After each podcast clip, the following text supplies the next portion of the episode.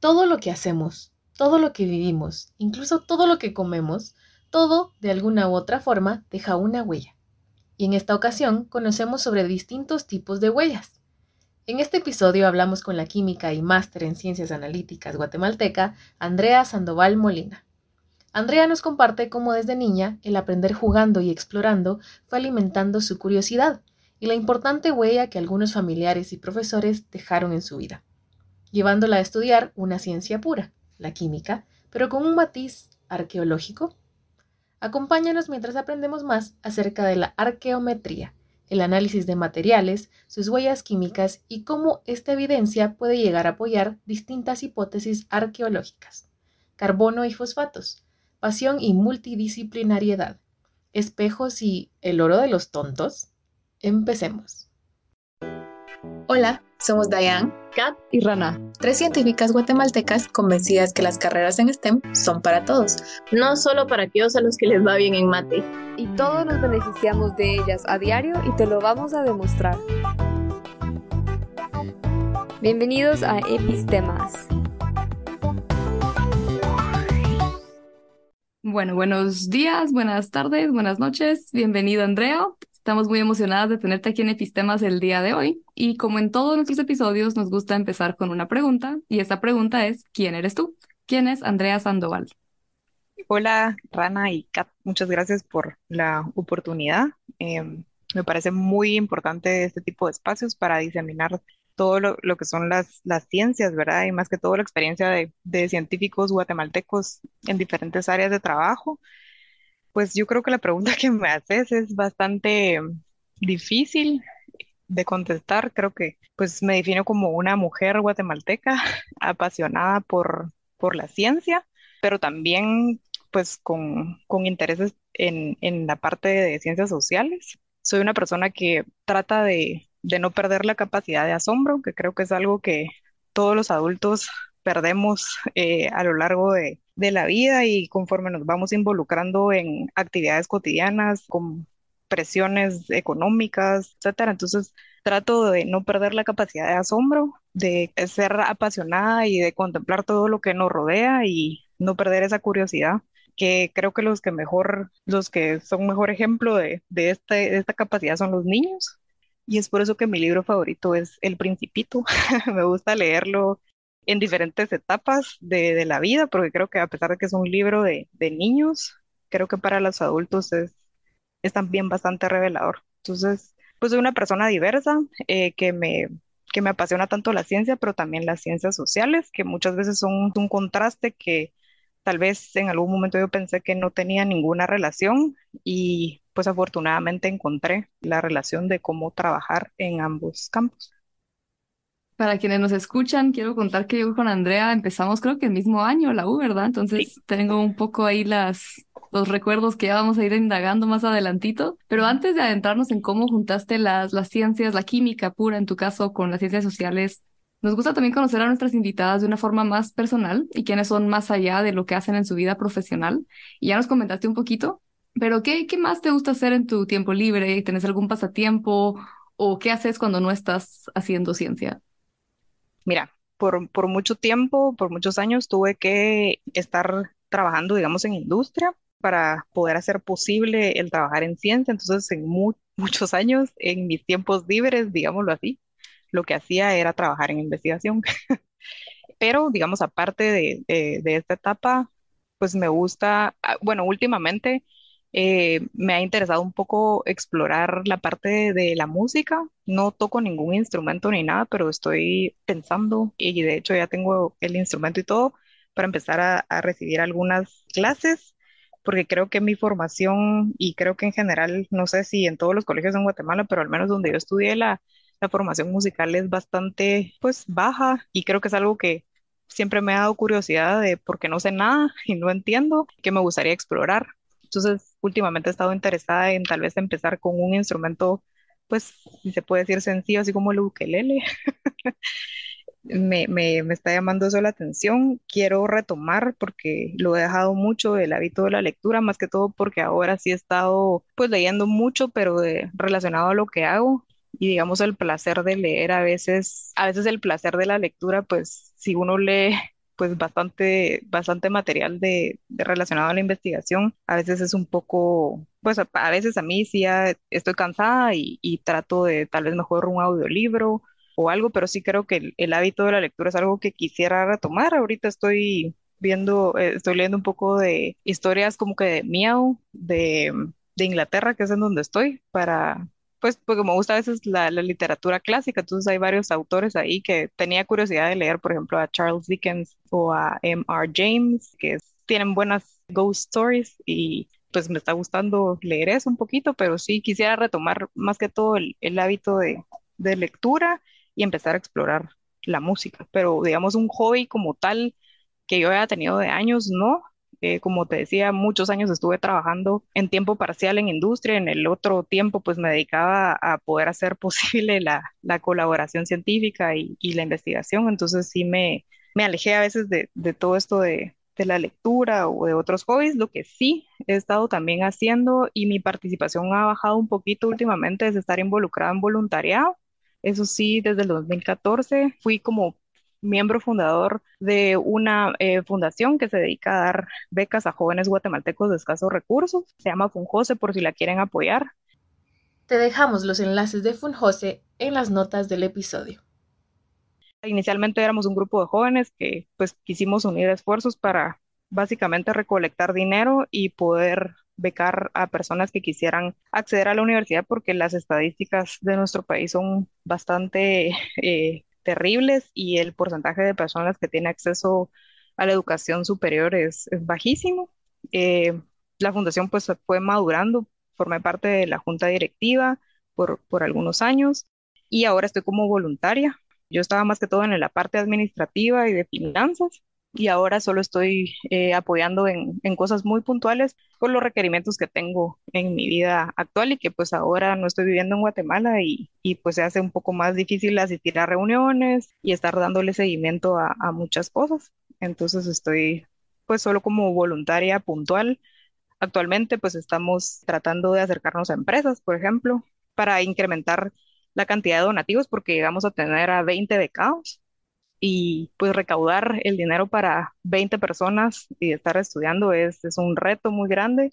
Hay bastantes fundaciones en Guatemala, pues nosotros eh, caemos en, en aceptar como normal las cosas que no son normales y no deberían de ser, como la educación y la salud. Entonces hay muchas fundaciones que, que tienen buenos también eh, propósitos y captar la ayuda es, es difícil, ¿verdad? Es bastante competitivo y es un reto realmente poder eh, comprometerte a, a, decir, a ofrecerle a alguien, mira, te vamos a pagar la carrera por cuatro años y, y que ya, digamos, en algún momento llegamos a, a manejar 20. Entonces es, es, es, un reto y ese, ese sí ha sido un aporte que lo he tenido como en mi tiempo libre, que creo que sí es bueno que toda persona que haya tenido oportunidades extraordinarias en comparación al resto de la población, pues pueda devolver un poco de lo que, lo que ha tenido y ayudar a otras personas. Y creo que la educación es muy importante porque cambia no solo la vida de la persona, abre puertas y también cambia el entorno de la, de la familia y de las personas que, que lo rodean. Entonces, pues yo sí creo fundamental en, en el apoyo a la educación en, en Guatemala y eso es lo que hago, he hecho en mi tiempo libre, si se puede decir como un, un hobby, ¿verdad? Nada más. Cuando hay tiempo libre. Cuando hay Cuando tiempo hay- libre. Sí. Wow, qué, qué montón de cosas. Tenía una, una curiosidad con, con respecto a lo de la fundación. Yo sé que en Guate es súper complicado también tener fundaciones, tener ONGs. ¿Cómo ha sido tu experiencia con todo, toda la parte burocrática, digamos, de Guate teniendo este tipo de, de organizaciones? Pues mira, primero nosotros empezamos, como les decía, un grupo de jóvenes que queríamos apoyar en algo. Eh, tampoco era que nosotros individualmente tuviéramos mucho dinero para decir, bueno, yo voy a padrinar a un universitario porque ni si casi que estábamos empezando a trabajar al, al terminar la universidad. Entonces, eh, una de las cosas que yo resaltaría que nos costó, digamos, al inicio era definir cómo queríamos ayudar, a qué eh, segmentos, si lo queremos ver así, y se iba a focalizar el apoyo. Segundo, cómo íbamos a, operar, porque eh, afortunadamente en este grupo de, personas, pues había un- una persona que tiene experiencia en administración de empresa privada y yo ven- ve- venía o vengo, digamos, de un contexto puramente científico. En ese momento yo no había tenido la experiencia de trabajar en industria ni este mundo empresarial. Y él planteaba así como, bueno, antes de también empezar a, a ayudar, vamos a organizar las áreas de la fundación. Entonces hay un área administrativa, tiene que haber un área técnica eh, que esté dedicada, bueno, en este momento ya habíamos definido que era becas a jóvenes guatemaltecos de escasos recursos. Ese es el, digamos, el target. Luego ya organizar cada, cada uno de los diferentes ejes eh, de trabajo. Y luego, pues sí, nos asesoramos de, de que había que inscribir la fundación, tiene que ser obviamente todo legal, tenemos que poder emitir recibos, tenemos que cumplir con ciertos requisitos anuales eh, hacia los, los benefactores, entonces tenemos que rendir cuentas y hacer una asamblea anual en donde formalmente se presenten cuánto se recaudó, en qué se utilizó, los resultados.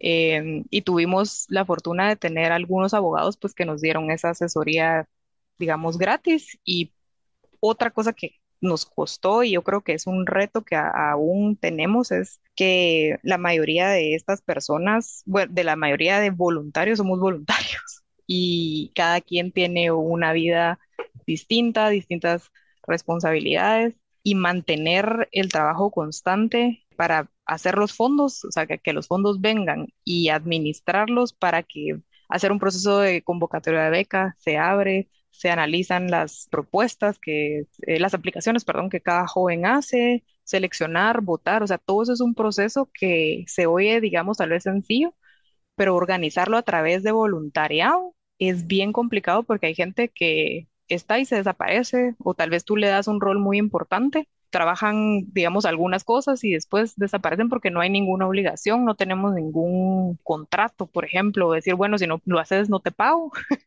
Entonces yo creo que ese es el principal reto de, tratar que la fundación eh, camine con los recursos mínimos para que todo el, el recurso que se, que se recaude se dé realmente como becas. Entonces, pero sí, sí hubo una asesoría inicial legal para que todo pues estuviera en orden. Hay ciertos compromisos que se deben de hacer anualmente y obviamente hay que dar recibos por cada donativo, pero el reto también que tenemos es mantener eh, el ritmo de trabajo a través de un voluntariado. Y dijiste que aunque se oiga chiquito, pero no se ve chiquito o no se veía poco para nada. Y creo que aquí tanto Kat como yo tenemos experiencia con asociaciones. De hecho, Kat ya lleva años con la GICE. Yo al final pues la dejamos tirada justo con todos estos retos que comentás. Es, siento que en particular esto de mantener la motivación de un equipo que está de manera voluntaria, esa es una de las Sí. principales cosas y los motores y también como el cómo armar el equipo adecuado, ¿no? Y nos pasa tal vez si miramos el podcast afortunadamente hicimos un buen clic las tres, que las tres tenemos esta motivación, ¿no? Pero no es fácil encontrar justo equipos así. Y, el, y mantener el compromiso, o sea, y la motivación de las personas es, es, es complicado. Incluso con la pandemia se, se complicó. Yo, por ejemplo, estuve, pues me fui a estudiar desde el 2019 afuera y ahí fue que yo dejé junta directiva, o sea, estuve desde 2014 a 2019 y después ya me quedé como contribuyendo en pequeñas cosas. Yo te digo que la pandemia fue también complicado porque la poca convivencia que se tenía una vez al mes eh, o dos veces al mes se perdía la, la, porque yo creo que sí, la convivencia en este caso sí contribuye mucho a la motivación. Eh, entonces ya después eran reuniones virtuales por mucho tiempo, siguen así, pero sí, sí, aparte de los retos está la, virtualidad, pero ya ahorita pues afortunadamente están trabajando ya más presencial, ¿verdad? Pues si pueden apoyar a Funjose, es una fundación guatemalteca de jóvenes guatemaltecos que busca dar becas a jóvenes guatemaltecos de escasos recursos para que puedan atender o estudiar en la universidad a nivel de licenciatura, pero es bien importante decir que también estamos interesados en que estos jóvenes puedan estudiar técnicos, porque también la parte técnica es bien importante y no es tan popular. O sea, creemos en Guatemala que para poder tener un buen trabajo hay que ser licenciados, digamos, eh, tener una licenciatura y creo que la mano de obra bien calificada, que son los técnicos, es algo que también se debe apoyar y que hay mucha carencia. Sí, completamente de acuerdo. Muchas gracias por, por todo este trabajo. Qué, qué bonito, la verdad. Y ahí dejamos, para quienes nos escuchan, les dejamos los enlaces a Funjose en las notas del episodio. Buenísimo. Y bueno, hablando de educación, pero ya desde otro punto de vista, porque tenemos que hablar de tu camino en STEM en algún momento. Ujú, Y sí. vamos a empezar por ahí. Entonces, ¿cómo te interesaste tú por la ciencia? ¿Cómo llegaste a la química pura?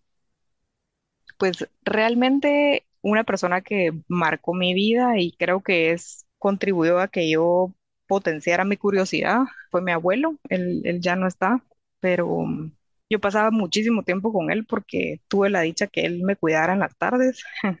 Él, e- él era ingeniero químico, químico farmacéutico, tenía dos carreras y mm, pues básicamente de los dos años hasta los 23 lo tuve y nuestros juegos, realmente ahí fue que yo empecé como que a, a despertar esa curiosidad. Jugábamos desde cosas pequeñas como de ver insectos con una lupa, hacer fuego con una lupa y quemar algunas hojas, hasta por ejemplo hacer experimentos, porque él tenía, eh, por- porque estudió farmacia, tenía su kit de pipetas, probetas y todo esto en casa.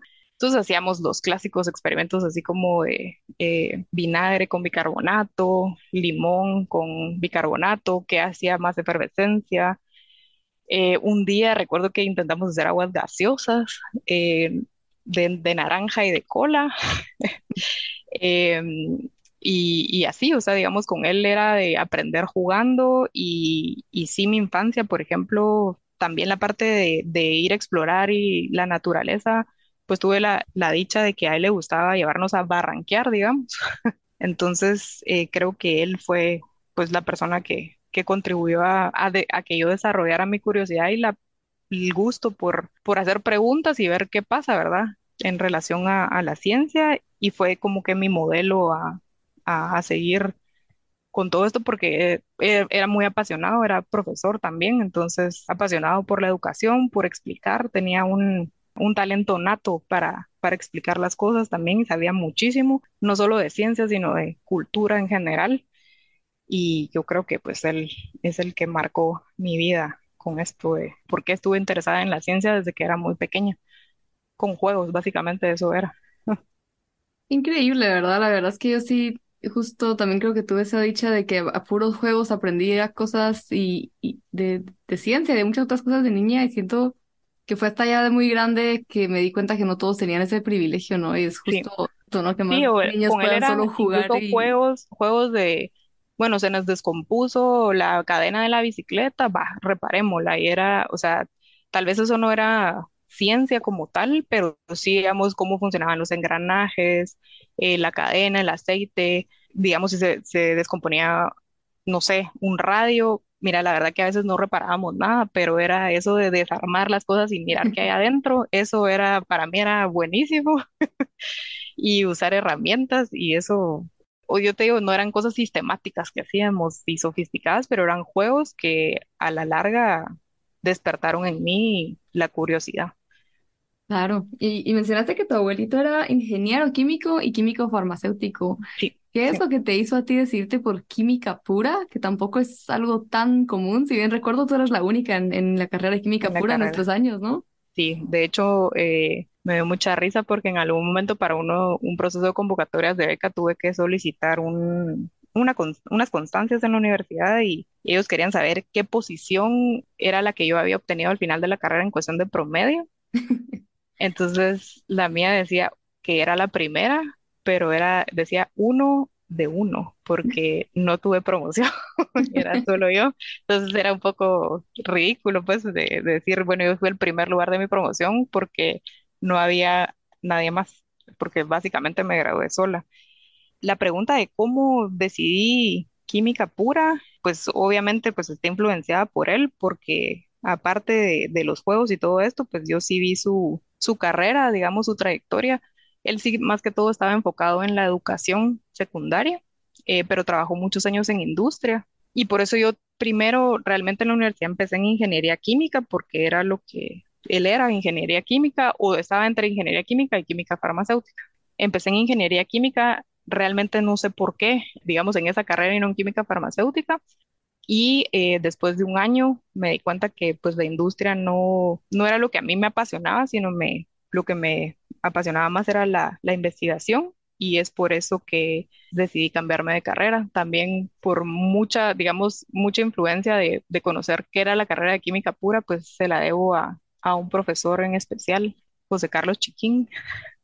No. Eh, buenísimo. eh, creo que pues él, él también fue una parte importante en mi vida para conocer, digamos, los alcances de la química y también entender que nosotros a través de estudiar una ciencia pura le podíamos dar matices diferentes conforme los gustos que fuéramos adquiriendo. Entonces, es una carrera muy versátil y que, digamos, tiene potencial para que puedas trabajar en diferentes sectores de la industria o de la investigación. Entonces, por eso fue que decidí que eso era lo que a mí más me llamaba la atención y en esos momentos de, de la universidad, primer año más que todo, fue que siempre dentro de mí yo tenía la curiosidad también de las ciencias sociales y siempre estaba, incluso en ese momento de cambio de carrera, que a veces uno dice, no sé ni qué quiero ser, o sea, ahí sí em- entré como en una crisis existencial de, ¿será que quiero ser científica o por qué no antropóloga?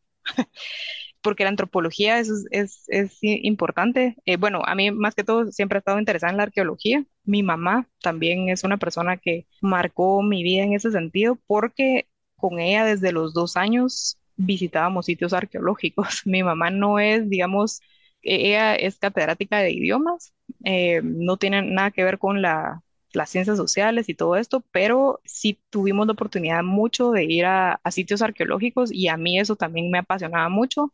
También dentro de mis juegos de niña yo recuerdo que yo jugaba de excavar y de encontrar cosas en, pues yo me imaginaba cosas en el suelo y así, pero replicando toda esta parte como de la arqueología y siempre me gustaron las civilizaciones antiguas, las, car- las caricaturas y programas que yo veía en Discovery Kids, me acuerdo yo, era relacionado con todo esto, había, estaba la princesa del Nilo, me acuerdo yo, o mitos griegos contados otra vez y había otro que era Ah, tesoros, tesoros del templo escondido, que ese era de Nickelodeon, creo yo. Era buenísimo. Ajá. Entonces yo, esos eran mis programas y la parte de arqueología, yo sé que Tesoros del Templo Escondido no tiene nada que ver con, con la, la arqueología, pero toda esa parte eh, siempre también me llamó la atención. Nunca tuve a alguien cercano que fuera un arqueólogo, por ejemplo, y por eso cuando yo estuve en primer año de la U dije, bueno, es que la verdad que ingeniería no me gustó, porque tal vez mejor no me cambio así drásticamente a arqueología pero después pues ahí decidí que, que realmente la manera o la facilidad que yo tengo sí viene más que todo de las ciencias naturales, de cómo poder resolver cosas, digamos, usando el método científico del, digamos, cosas más cuantitativas y no tanto cualitativas. Creo que ahí sí, en las primeras clases que tuvimos en la universidad, donde uno ve los diferentes ciclos de cómo se hace la pregunta de investigación y todo esto, sí ahí decidí que mi enfoque cualitativo sí no, no era, no, creo que no era algo para mí. Y desde ahí pues me, me empecé a preguntar cómo podía yo enlazar las dos cosas porque realmente me, me llamaba mucho la atención. Entonces también por, por José Carlos Chiquín conocí que él había estado involucrado en algunos estudios en Tacalicabá, creo yo. Tacalicabaj es un yacimiento arqueológico en la costa sur guatemalteca. determinando fosfatos en, en suelos. Y pues ahí fue que yo dije, ¿cómo así? O sea, ¿y para qué? Eh, ¿por qué se usan los fosfatos en el suelo? Y ahí empezó mi viaje a, a las ciencias arqueológicas, que es lo que yo hago ahora, que se llama arqueometría, que es la aplicación de ciencias químicas y físicas para soportar hipótesis arqueológicas. Entonces ahí yo en- conocí que había una disciplina que justamente combinaba las dos cosas que yo creía que no se podían combinar o que eran mutuamente excluyentes. O sea, que yo decía, bueno, o ciencia eh, natural o ciencia social, pero en este caso, pues sí había una manera de conectarlas. Sí me gusta que, o sea, yo estoy tratando estos problemas de investigación desde el lado químico, estoy haciendo aportes a, la arqueología y no al revés. O sea, porque ahí sí, sí sigo como que en línea de que a mí, digamos, se me facilita mucho más esta línea de pensamiento que, que de venir del otro lado de arqueología hacia la ciencia natural. Me encanta cuando dijiste que de niña también te gustaba excavar y yo solo pensé hablar y terminaste haciendo algo súper relacionado a eso. Realmente yo siempre miraba estas cosas en National Geographic y esos programas que decían así como que el, el, el análisis de carbono 14 indica que esto estuvo hace tantos años, pero nunca realmente eh, me siento tonta de decirlo porque pues ya estoy grande, pero nunca me había preguntado cómo se llama la gente que hace ese tipo de análisis o cómo se llama la carrera que hace ese tipo de análisis. Para mí era un químico y punto, ¿verdad? Así como que agarraron un químico X que se encontraba por ahí y le dijeron, "Oye, ¿quieres agarra esta muestra y la analiza y nos dice hace cuántos años, ¿verdad? Nunca me imaginé que, ¿verdad? Había así algo específico para eso y ahorita estoy así, acabo de Realmente entender ese muchas ejemplo que cosas. tú, ese ejemplo que tú dices es el, el que es el más visible eh, sobre la aplicación de una técnica física, digamos, eh, para resolver una pregunta arqueológica, que sería la, la datación por radiocarbono. Más adelante, Andrea nos explica más sobre este método. O sea, digamos, hay científicos que se dedican a, a trabajar con arqueólogos para poder proponer metodologías que puedan ayudar en soportar una hipótesis arqueológica. Sí me gusta ser bien enfática en que ayudamos a soportar una hipótesis porque sin duda el trabajo del arqueólogo y todo el contexto que ellos ven en el campo, el análisis de materiales que ellos hacen, pues es súper importante y, nosotros, digamos, desde las ciencias naturales estamos dando datos duros que puedan casar con lo que ellos están proponiendo, porque realmente es, es una propuesta que ellos hacen con base a los hallazgos que hacen en la excavación, ¿verdad?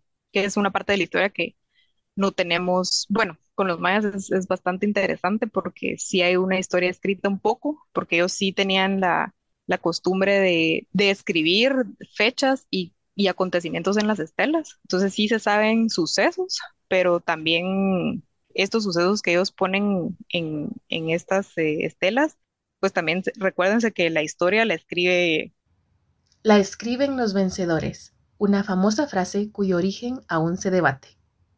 O sea, no necesariamente es la verdad, ¿verdad? Entonces, eh, es bien importante, por eso la epigrafía más es súper importante, pero también los datos que puedan arrojar las ciencias duras son también valiosos para que estas hipótesis arqueológicas sean robustas y, y- y y puedan responder preguntas que tal vez con eh, observaciones a simple vista no podamos hacer. Por ejemplo, no podemos solo a simple vista decir qué edad tiene algo sin hacer un análisis que que no es algo evidente a la, a la vista, pues, sino que sí tenemos que aplicar otras técnicas.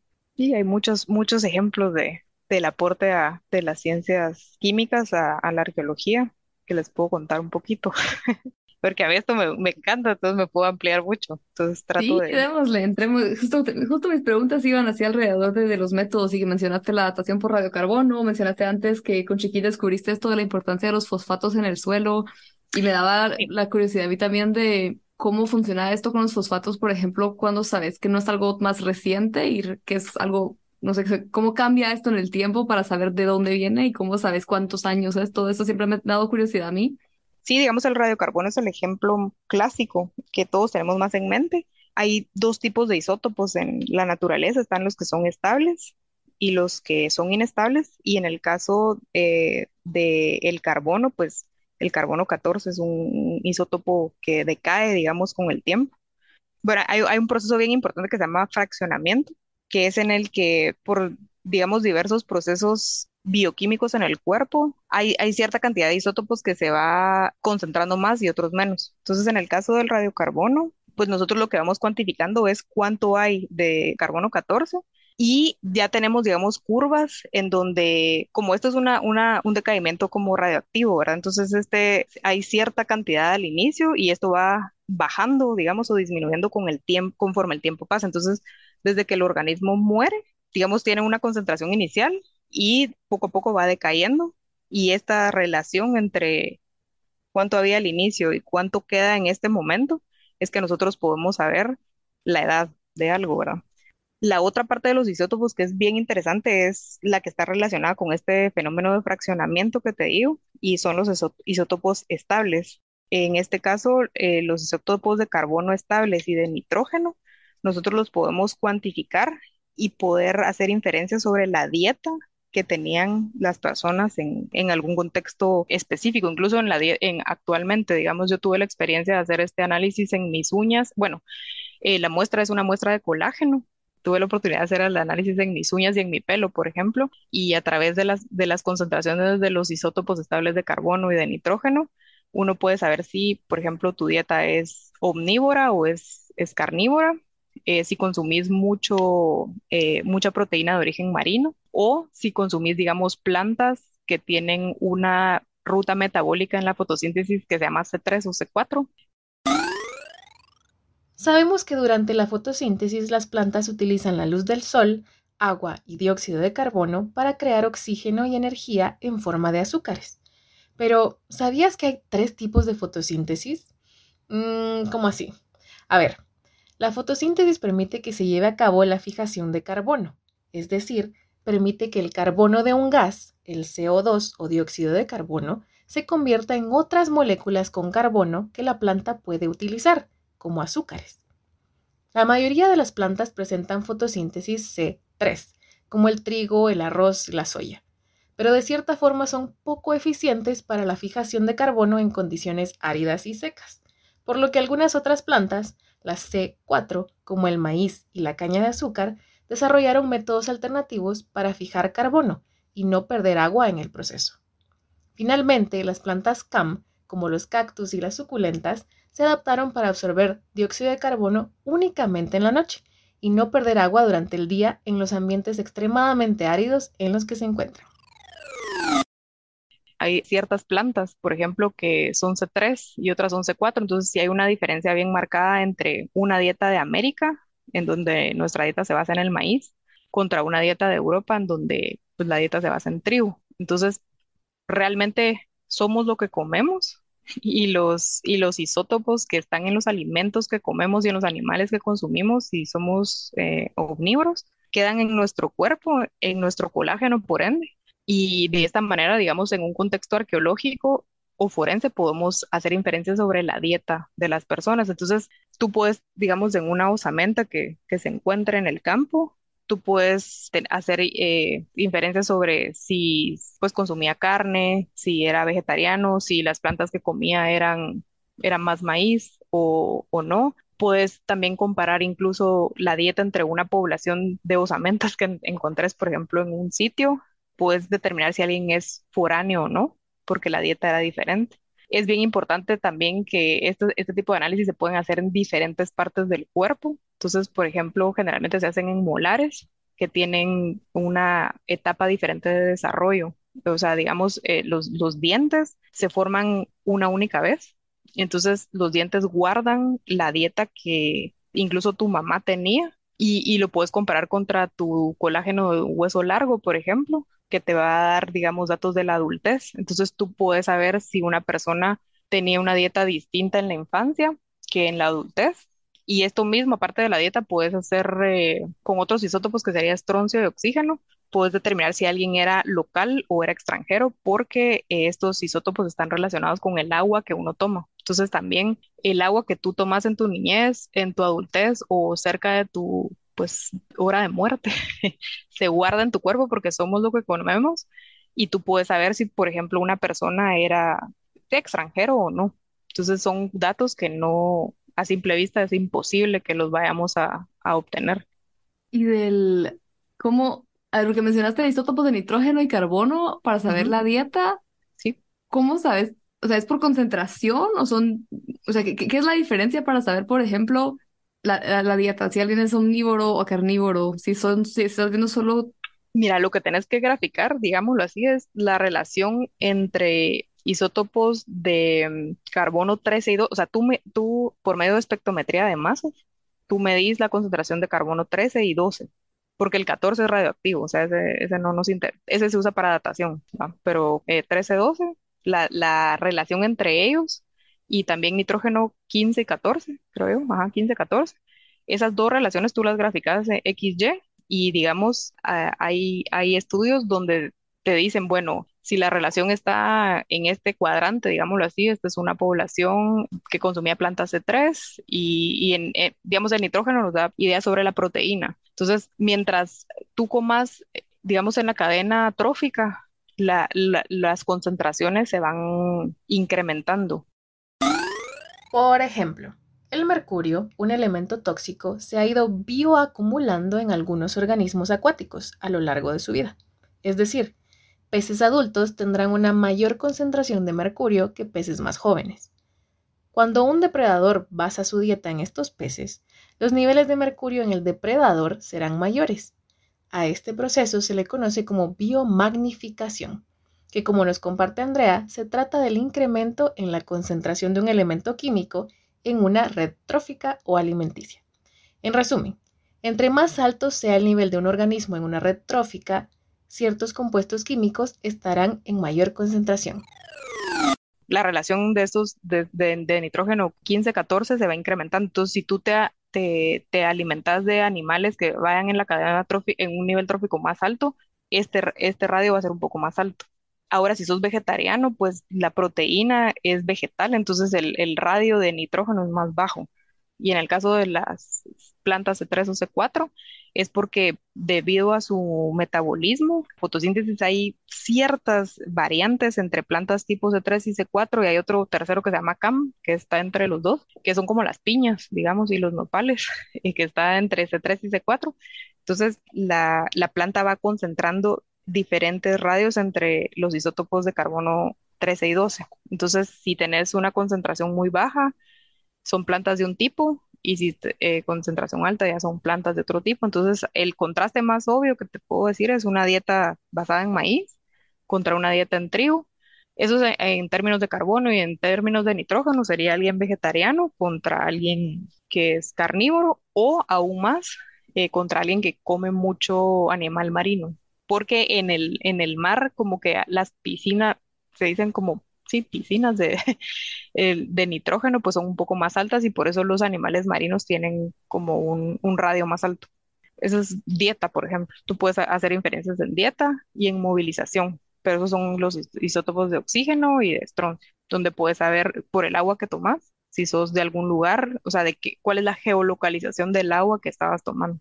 Obviamente esto tiene que ser por mucho tiempo, ¿verdad? O sea, si, si estás en unos días en, en Europa, pues no vas a, alter, a alterar mucho tus huesos y tu, tejido.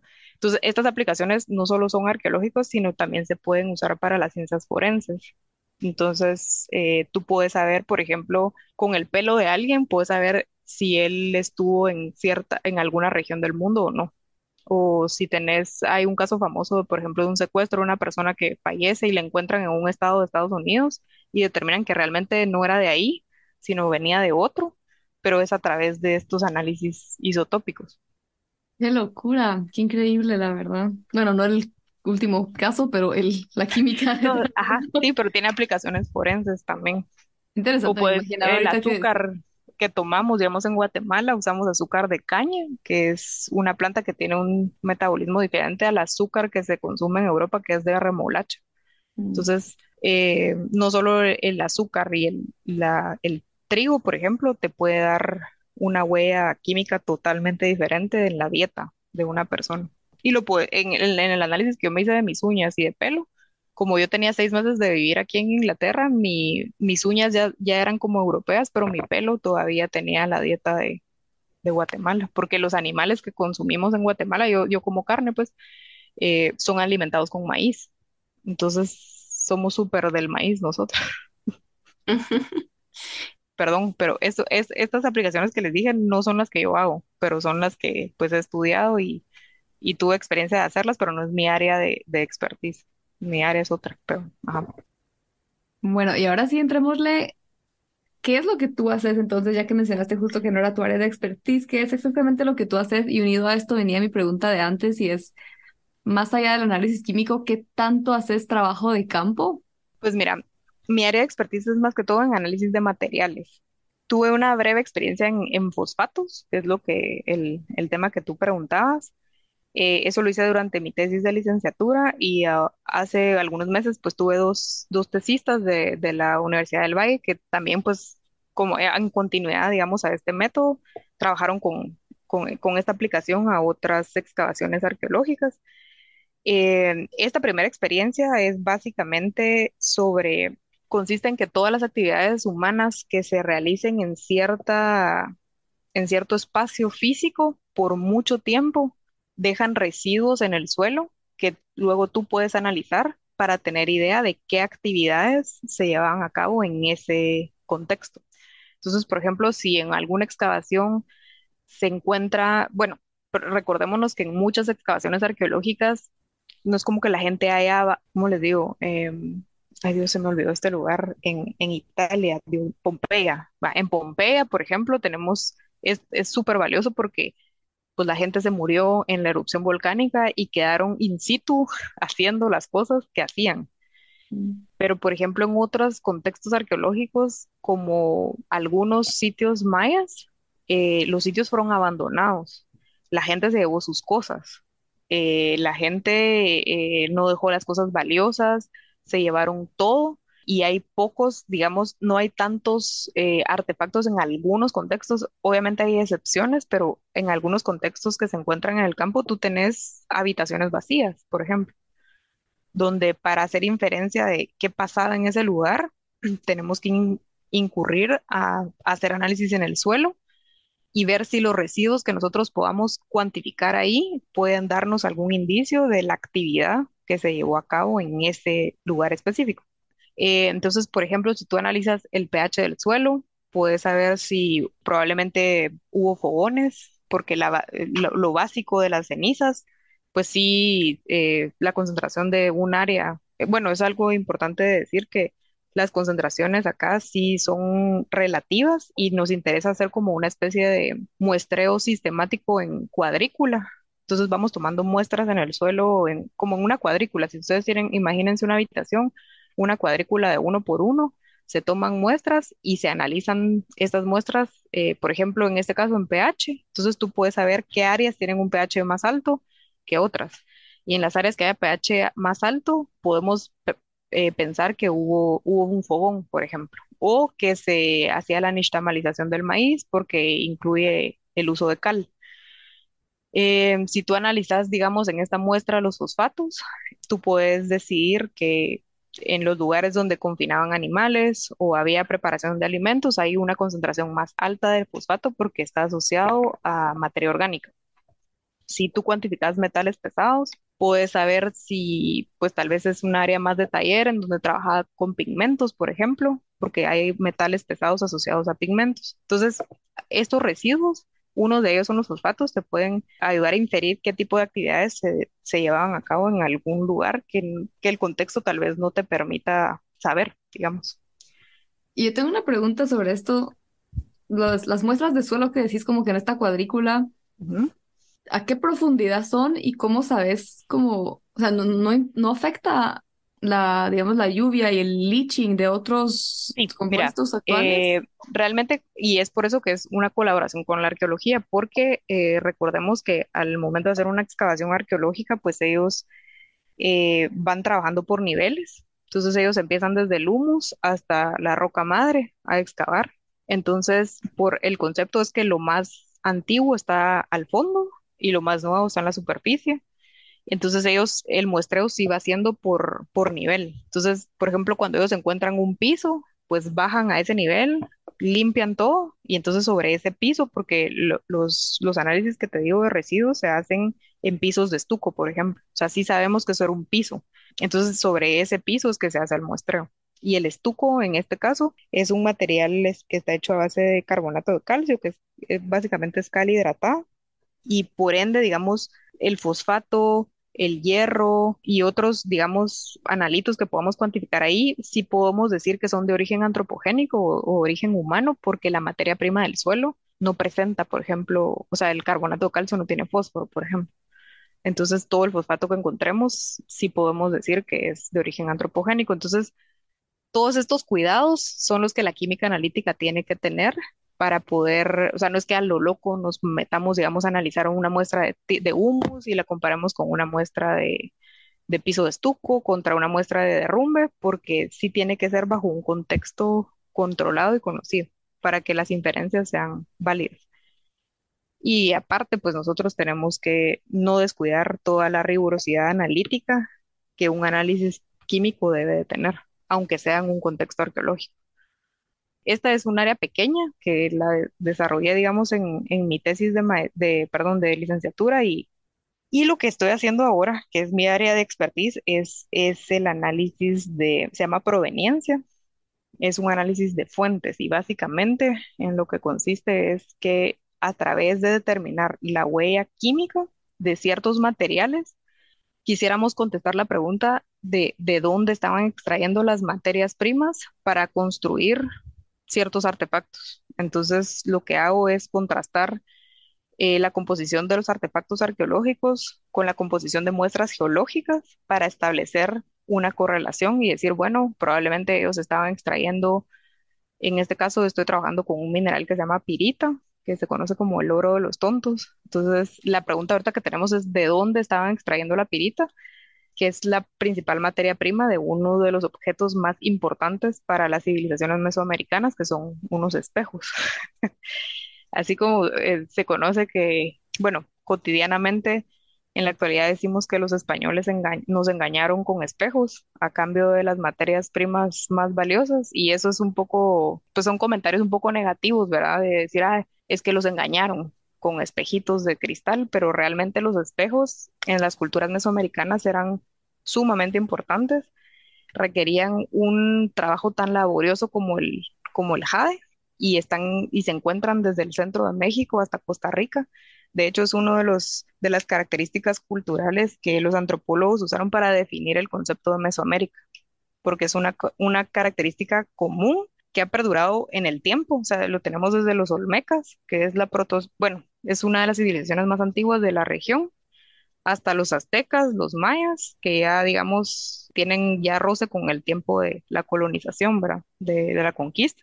Entonces es una, una tradición, un uso que duró miles de años y está en todas las civilizaciones y en muchos sitios arqueológicos se encuentran entonces ahorita queremos saber de dónde ellos estaban extrayendo esta, esta materia prima. Entonces lo voy a hacer a través de análisis de elementos traza, usando activación de neutrones, ICP masas o fluorescencia de, de rayos X. Ese es el tema de, de, lo que estoy haciendo ahorita, que ahorita solo llevo seis meses de, de estar en esto. Me quedan todavía tres años. Me encanta cómo va la conversación, porque hablas tanto de cultura me estás ayudando a romper un estereotipo que tenía yo de, de gente científica que como que estamos tan metidos en, el, en los temas científicos que sabemos muy poquito de culturas antiguas o de los orígenes en, en donde venimos, porque se escucha tan bonito irte decir todo esto de, de dónde provienen eh, las costumbres, de cuál es la significancia de ciertos símbolos en, en la cultura de la que venimos y después pasas a hablar de cosas súper complicadas como átomos y, y, todos estos equipos que suenan súper extravagantes, me estás enseñando específicamente que sí se puede saber de las dos cosas que yo consideraba que era como que quita demasiado tiempo de estar como que metida en una cosa o en la otra. Y ahorita me doy cuenta que sí se puede saber de todo. Sí, fíjate que a mí ser, ser, digamos, tan diversa, porque cuando yo, yo les dije al inicio, yo soy una persona diversa, es porque me interesan las dos cosas. Obviamente, pues mi, mi conocimiento arqueológico es más reducido, porque pues me especialicé más en el área química, pero el, el tratar de entender a la otra disciplina es tan importante para que este tipo de colaboraciones sean fructíferas, porque por ejemplo, para un químico analítico, lo ideal es que te digan, bueno, aquí está esta muestra, la puedes destruir, moler, digerir en ácido y me puedes dar las concentraciones exactísimas de lo que tiene, por ejemplo. Pero cuando estás trabajando con patrimonio, te dicen, va, yo quiero saber la concentración exacta, pero no puedes destruir. Estoy trabajando con piezas de museos, por ejemplo. O sea, estos, estos objetos que les hablaba de los espejos mayas de Pirita, son, son objetos que yo no puedo destruir que tengo que idear hacer un, un muestreo mínimamente invasivo para tener los resultados tan robustos como poder hacerlo en una muestra que pueda destruir. Entonces, el trabajar con patrimonio sí te da, digamos, pues para un químico sí hay que darle vuelta a la cabeza, decir, bueno, ¿cómo puedo adaptar este, esta técnica destructiva a algo que sea mínimamente invasivo? O en, algunas, en algunos casos, si nos dicen, mira, no, no puedes hacer nada, o sea, la, muestra tiene que estar intacta. Más que todo si son, objetos de colecciones en museos. Entonces, el entender las necesidades de la otra disciplina es sumamente importante. Y también para muchas veces la pregunta de un arqueólogo puede ser, bueno, yo quiero saber de dónde están sacando esto. Y entonces tú ya tenés que poder proponer o plantear una metodología que pueda ayudar a resolver un poco esa pregunta. Y en el caso de lo que yo estoy haciendo ahorita, me estoy dando cuenta que estoy colindando también con la geología, que es una disciplina totalmente diferente, eh, de la cual, de, aunque que uno sea un químico, por ejemplo, pues uno no sabe de geología. y por eso es que me encanta este, esta aplicación porque hace necesaria sumamente la multidisciplinariedad para, para resolver una pregunta. Entonces, en este caso, yo estoy trabajando con arqueólogos, ahorita estamos haciendo una colaboración con la Escuela de Geología de la Universidad de San Carlos. Vamos a empezar a hacer un muestreo geológico en ciertas áreas de Guatemala para extraer muestras de pirita y empezar a analizarlas. Y yo, mi parte va a ser, digamos, analizar las muestras, pero el idear en dónde, cómo hacer un muestreo geológico que sea representativo, la caracterización del, del yacimiento. Eso ya es un área de expertise aparte y no podemos pretender nosotros que vamos a ser expertos en todo. Para mí la multidisciplinariedad es, es algo muy interesante eh, porque entre varios uno puede unir esfuerzos para un fin en conjunto, ¿verdad? La verdad sí que increíble y yo no tenía ninguna duda, ya les había dicho a que estaba muy emocionada de platicarte otra vez porque desde, desde que te conocí me acuerdo que hablabas tan, tan apasionadamente de esta mezcla entre la química y la arqueología. O esas son las cosas que, que recuerdo de cuando coincidíamos más en la U. Y la verdad sí estoy fascinada. Y esto, antes de entrar a las preguntas finales, sí podemos hablar un poquito de lo que hablábamos antes de empezar a grabar que nos compartían entre tú y Kat platicando un poco de las aplicaciones a doctorales y como que estas oportunidades que a veces pues no, no siempre son tan directas y por lo general escuchamos las historias de éxito, pero pues no siempre es así de directo, ¿no? Y nos comentabas un poquito de eso antes. Y pues ligando, ligando esta experiencia con mi pregunta, ¿esto que haces ahorita es parte de una maestría o doctorado o es trabajo aparte? ¿Y cómo llegaste a, allí? Yo em, pues me graduó de, de licenciada en química de la, de la Universidad del Valle. Empiezo cuando me gradúo a ser, digamos, investigador asociado al Centro de Investigaciones Arqueológicas y Antropológicas de la U, básicamente haciendo estudios colaborativos sin fondos eh, entre química y arqueología. Y es por eso que yo te decía que, que tuve que trabajar bastantes años en industria en tiempo parcial para poder hacer lo otro, digámoslo así, en el tiempo libre. porque pues esta disciplina es en, en Guatemala, por ejemplo, es algo, no es nuevo, pero digamos, no está hecho por guatemaltecos. O sea, lo que hay, patrón es que los proyectos exportan muestras a otros países, en otros países las analizan, ahí publican, regresan las muestras. Pero digamos, cosas hechas en Guatemala, en Guatemala por científicos guatemaltecos es, es mínimo lo que hay. Una cosa que ha sido también difícil, digamos, es también tener credibilidad de, que tú sos capaz de hacer estas cosas en Guatemala con equipo guatemalteco porque pues lastimosamente tenemos siempre estos prejuicios de, ah, bueno, es que aquí no tenemos el equipo para hacerlo, o no hay nadie que lo sepa hacer, o mejor mandémoslo afuera. Entonces es una línea que hemos ido tratando de, de trabajar en Guatemala y el, el objetivo es de que cada vez podamos hacer más cosas locales sin necesidad de exportar muestras de, patrimonio cultural. Entonces, pues yo trabajo algunos años eh, haciendo este tipo de colaboraciones con, con, Tomás Barrientos, que yo te podría decir que es mi mentor arqueólogo, es, eh, ha sido alguien que también me ha ayudado muchísimo.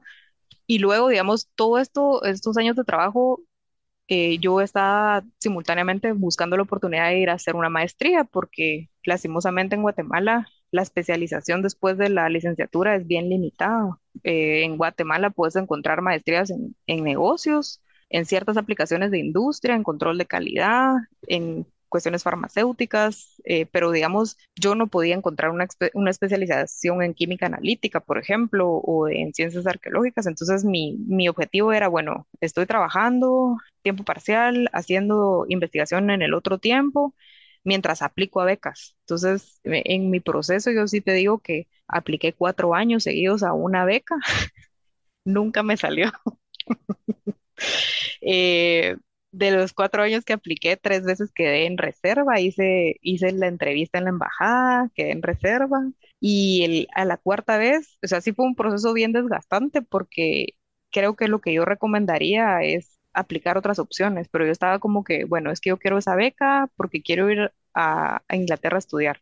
Entonces, aplico, mira, realmente creo que fueron cuatro veces o tres, pero en la última, que me dijeron otra vez que no, o sea, quedé en reserva, eh, ya tenía un plan B, entonces eh, logré irme a estudiar una maestría ah, con, digamos, una beca parcial eh, que me dieron en una organización en Guatemala, otra beca parcial que me dio la universidad y en, todos estos años que yo trabajé estuve ahorrando y la otra colita, digámoslo así, fue, pues yo sí lo pagué y entonces vine en el 2019. Entonces desde 2015 a 2019, esos cuatro años, pude estar aplicando a beca, a trabajar y ahorrar. Hice mi maestría 2019, 2020 fue la pandemia y ahí nos dijeron, bueno, se tienen que, o sea, cerraron todo. Eh, mi objetivo era, o sea, yo decía, bueno, tantos años eh, estuve aplicando como para que yo no tenga la oportunidad de hacer mi tesis usando todos los equipos que hay acá, ¿verdad? Porque eso es una cosa bien interesante que en Guatemala yo sí creo que la parte práctica que tenemos es eh, en la carrera es mucho más que la que está acá en, en la carrera de licenciatura. O sea, el, el acceso al laboratorio y todo eso, nosotros en Guatemala teníamos un laboratorio semanal, aquí no es así. Entonces, aquí, aquí, digamos, en la maestría, eh, la gran experiencia técnica que yo iba a tener era al momento de hacer la tesis, y justo en la tesis es que viene la pandemia y es así como, miren, o hacen una tesis de revisión bibliográfica o si quieren regresan en un año. Entonces, yo tomé la decisión de suspender mis estudios, o sea, terminé las clases, eh, suspendí mis estudios y regresé eh, un año después a hacer mi tesis ya usando todos los equipos que hay acá, con muestras de Guatemala que obviamente pues eh, siempre en colaboración con proyectos arqueológicos, haciendo los trámites respectivos de exportación y todo esto, todo, todo legal.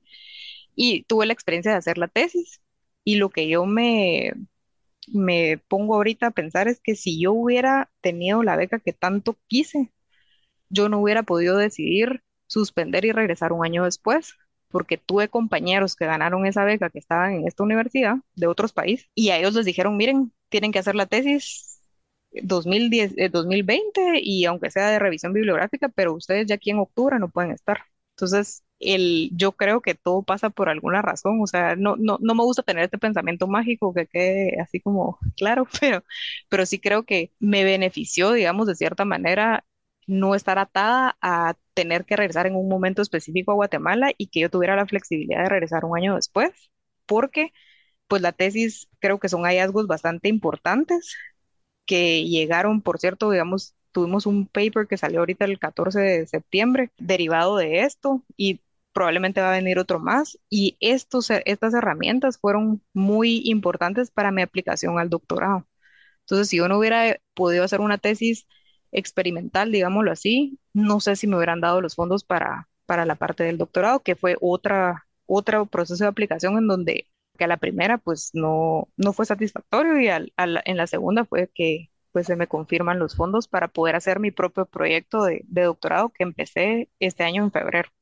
Entonces sí es un proceso de subidas y bajadas, pero lo importante es como que no detenerse y estar abierto siempre a otras posibilidades.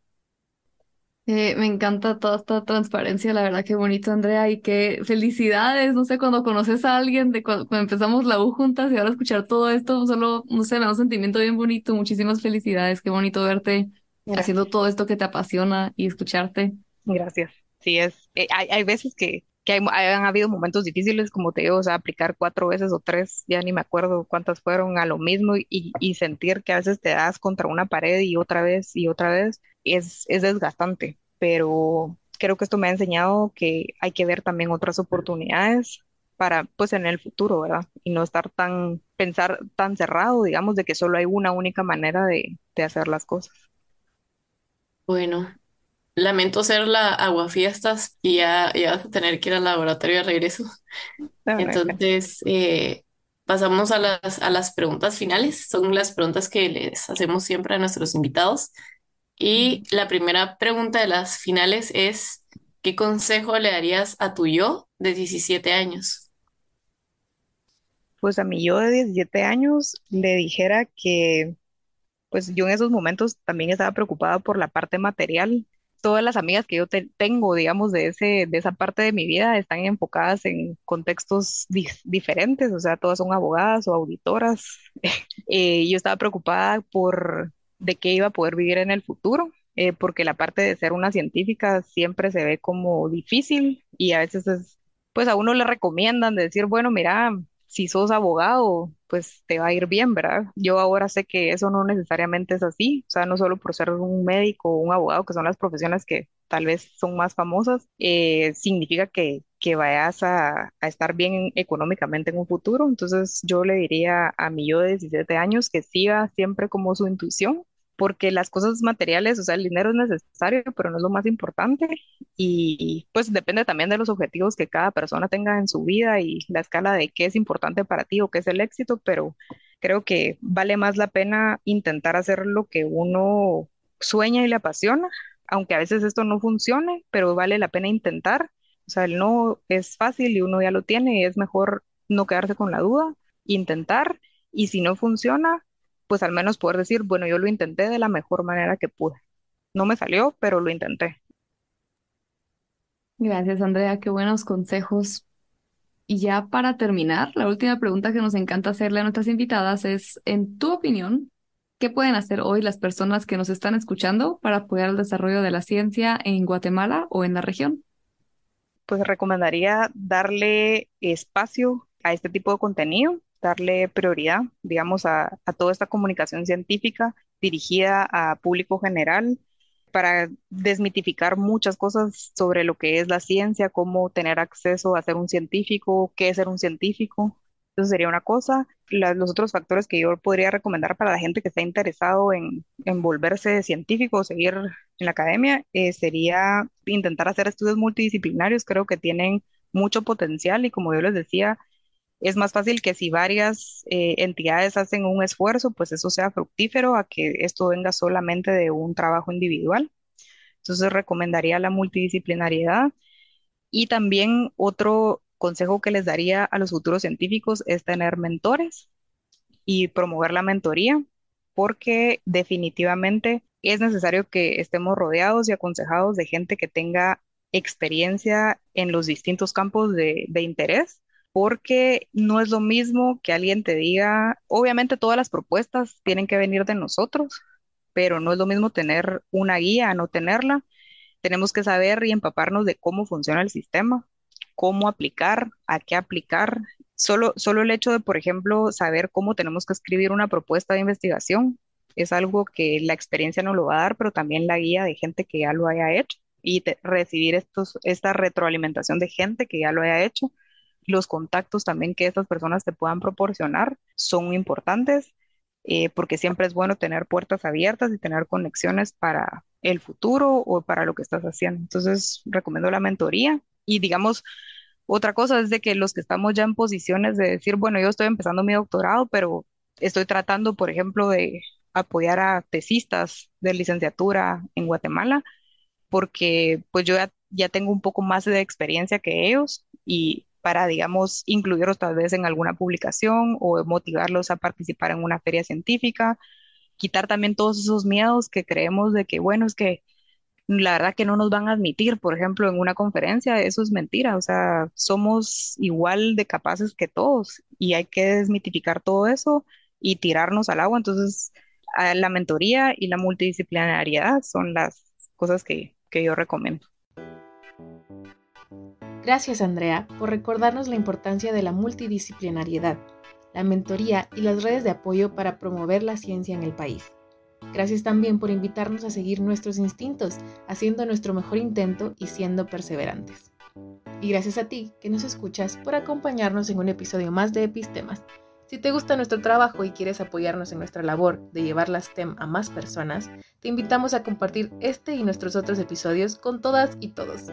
También déjanos una calificación en tu plataforma de podcast preferida y síguenos en redes sociales para no perderte de nada. Ahora sí, hasta la próxima.